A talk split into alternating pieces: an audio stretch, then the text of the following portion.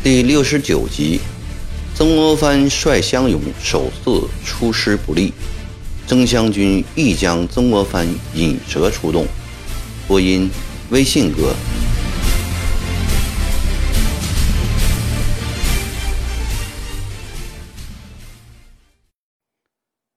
曾将军首领石祥珍是翼王石达开的胞兄，今年二十八岁。长相酷似翼王，英俊雄壮，是太平军中一位杰出的青年将领。他手下有三个副手，个个勇敢忠诚，三万将士能征善战。这是一支真正的雄兵。这次过洞庭南下，除服从于整个西征战略部署外，还有一个目的。就是要为战死在长沙城下的西王萧朝贵报仇雪恨。曾国藩乘衡州出师的当天，石祥珍带领三万将士，以摧枯拉朽之势，一举攻下了越州城，知府贾恒春弃城逃跑，巴陵知县朱谢元投井自尽，接着华容。湘阴等县相继攻克，整个湖北大半都在征湘军的控制下。大半年来，隐藏在连云出的周国瑜三兄弟和幸存的六七十号征义堂骨干，在失败中总结教训，明白了西涧之水只有汇入江河，才能掀起波澜的道道。当他们听到太平军重回湖南，在湘北一带闹得热火朝天的消息后，遂一致决定投奔太平军，接受太平天国的领导，加入拜上帝会。石祥珍、罗大刚等热情接纳了这批迷途知返的弟兄，并请周国瑜参加征湘军的领导。周国瑜对湖北的地形很熟悉。指出湘鄂交界之地的杨楼司地势险峻，易在此处打埋伏。石祥珍欣然接受了这个建议，并由此而拟定了一个作战方案。离开长沙半年之后，统帅连同夫役在内，水陆约两万人马的曾国藩，在朱张渡码头登岸。从小西门再次进入长沙城的时候，正是曾湘军控制湘北，对长沙和全省形成巨大压力之际。湖南巡抚骆秉章必须依靠这支力量。他亲率文武官员数十名到小西门外迎接，只有鲍启报借口军事紧急未来。朝廷终于准许了曾国藩的所请。以塔奇布为长沙协副将，取代清德的地位。鲍启豹认为这是对他的一次重大打击。当前天在湘潭周寺接到这个上谕超荐时，曾藩也的确认为这是他与鲍启豹较量的一次大胜利。这个胜利将江二级处分的那层阴影大为冲淡。皇上对我毕竟还是相信的，曾国藩心里想。只在长沙停歇两天，曾国藩便率领湘勇分别从水陆两路向越州进发，离城只有三十里了。探马报，越州城三万长矛已卷旗退出城去。曾国藩一行兵不血刃地进了越州城。真是个旗开得胜，全体乡勇莫不高兴万分。第二天清早，先锋王鑫、李继斌带着一千号勇丁，兴冲冲地沿着越州到武昌的大道进发。两天行军途中，未见半个正将军影，必定是望风而逃。从王鑫、李继兵到每个勇丁，无不都是这样看的。这一夜，他们宿营杨楼司，连夜间巡逻的人都没派一个。半夜时分，罗大刚、周国瑜率领五枪增强军从四周山里冲出，他们举着灯笼火把，持着刀枪，呐喊着向杨楼司镇上奔来。湘勇毫无准备，睡梦中被惊醒，许多人连衣裤都找不到。王新、李继斌不敢恋战，慌忙率部南逃，在杨楼司丢下了一二百具尸体。就在这个时候，埋伏在岳州城附近的石祥珍、曾天养、林绍章率领两万五千增强军，趁夜重新杀进岳州城。藏在城里的周国才、周国贤等三百人与之配合，点火烧屋。杀死守城门的关勇，打开城门。驻扎在城里的乡勇也没有提防这一招，仓促应战，打不了几下便纷纷败逃。曾国藩在康福的保护下仓皇逃出城外。幸而树在邓丁湖上的彭玉麟、杨载福闻城内有变，匆匆率水师前来接应。曾国藩慌忙的上了船。朝长沙方向奔去，在鹿角附近，与从杨楼司败下的王新、李继兵相会，湘勇水陆两支人马夺路逃命，直到过了湘阴后才喘过气来。将到长沙了，曾国藩不好意思进城，把船停泊在水陆洲附近。陆颖在城外扎营住下来，清点人数。共死善五百多人，少官少长也丢了十余名。曾国藩虽气恼，但并不灰心。他总结教训，失利在于虚傲轻敌。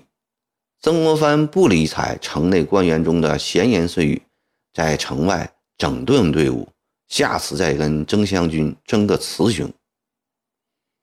叶州城原知府衙门里。曾湘军首领们在大吃大喝，庆祝与湘勇开战的首次大捷。周国瑜说：“可惜让王勋、李继兵这两个妖头跑了，若捉住，非取出他们的心肝来祭死去的兄弟们不可。”石祥珍说：“曾国藩这个老贼奸诈，他若和王鑫等人一同出城，这次……”又让他来个出师受首。林少章说：“听说曾国藩手下竟是一批书生在待命，难怪老子刀一举便吓得他们屁股尿流。来日再打几仗，叫他们全军死在湖南境内，确保武昌包围战不受干扰。”罗大刚一直未开口，他在湖南多年。对湖南地形民情都较为熟悉。进入湖南之初，石祥珍就委托他在军事决策方面多出主意。待大家兴奋心情稍微平息下来后，他把几天来所设想的一个计划讲了出来。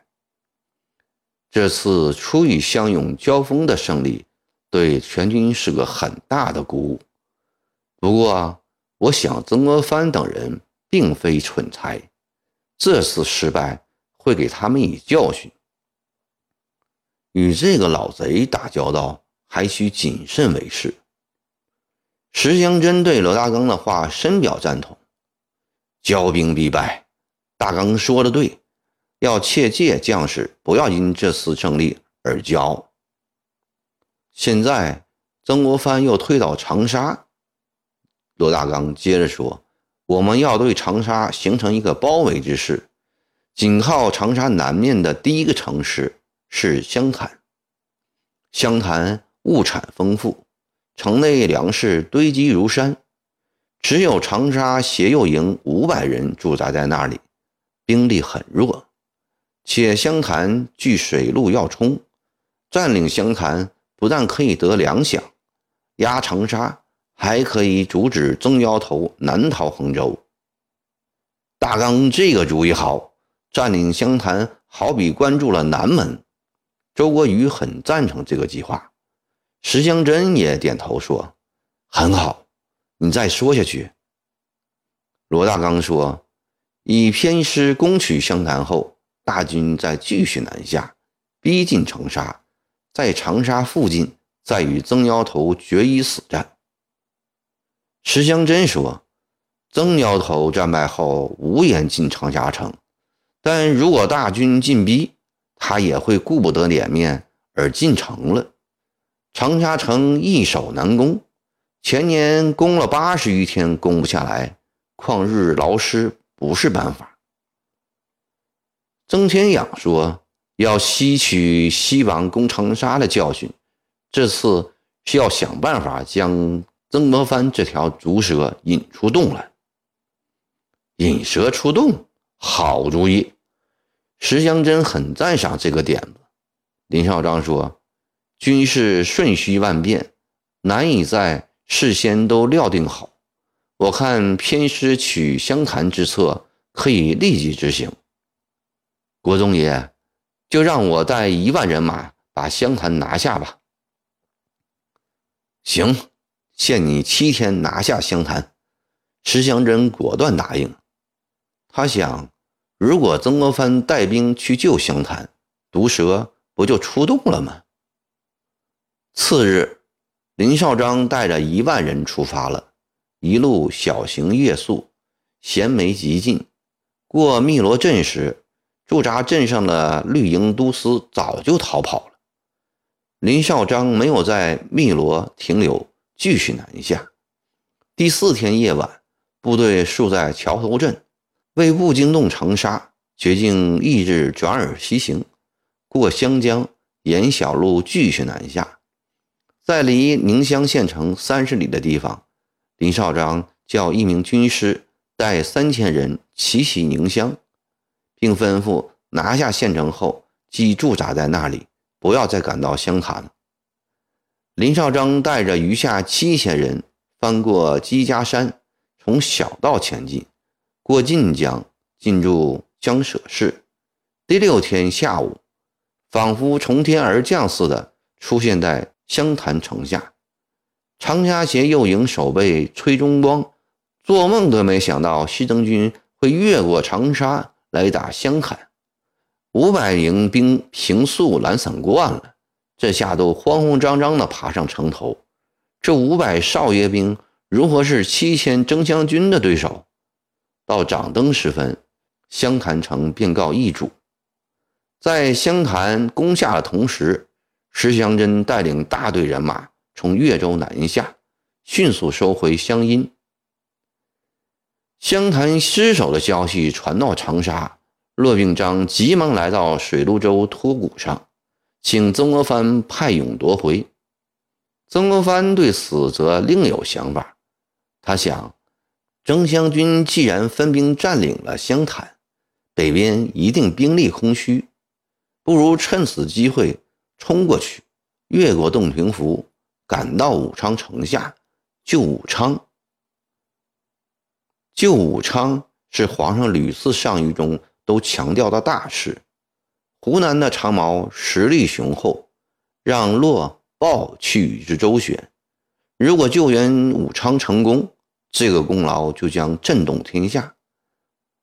他将北京的想法提出，跟身旁的谋士们商量，有赞成的。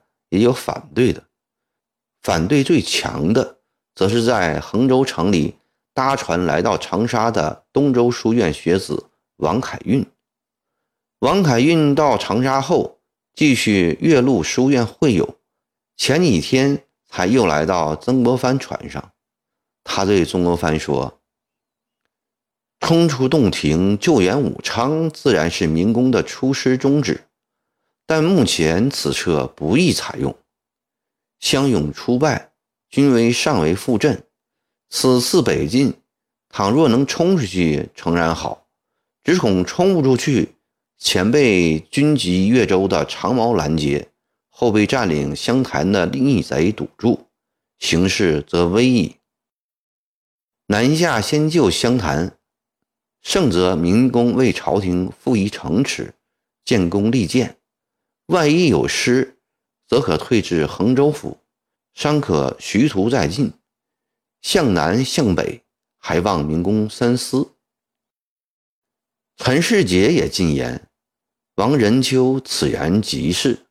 我听人说，占据湘潭的贼首林绍章有勇无谋，轻率大意。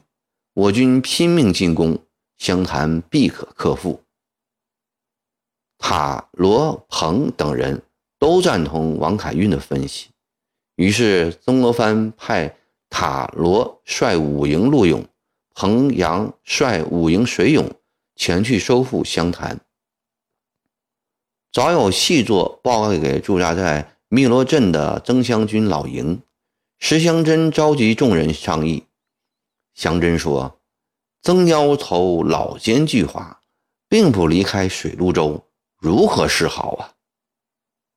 曾天养说：“一定要把他引出来，则以有利之地，一鼓拒歼。”郭瑜说：“此去向南百余里，离长沙城六十里左右，有一处名叫靖港的地方，为渭水入湘江口，水流湍急，船易北下而南南进，且对岸潼关山山深林密，便于伏兵。设法把曾妖头引到此处，定叫他有来无回。”如何引他出来呢？石祥真问。是的，如何引蛇出洞呢？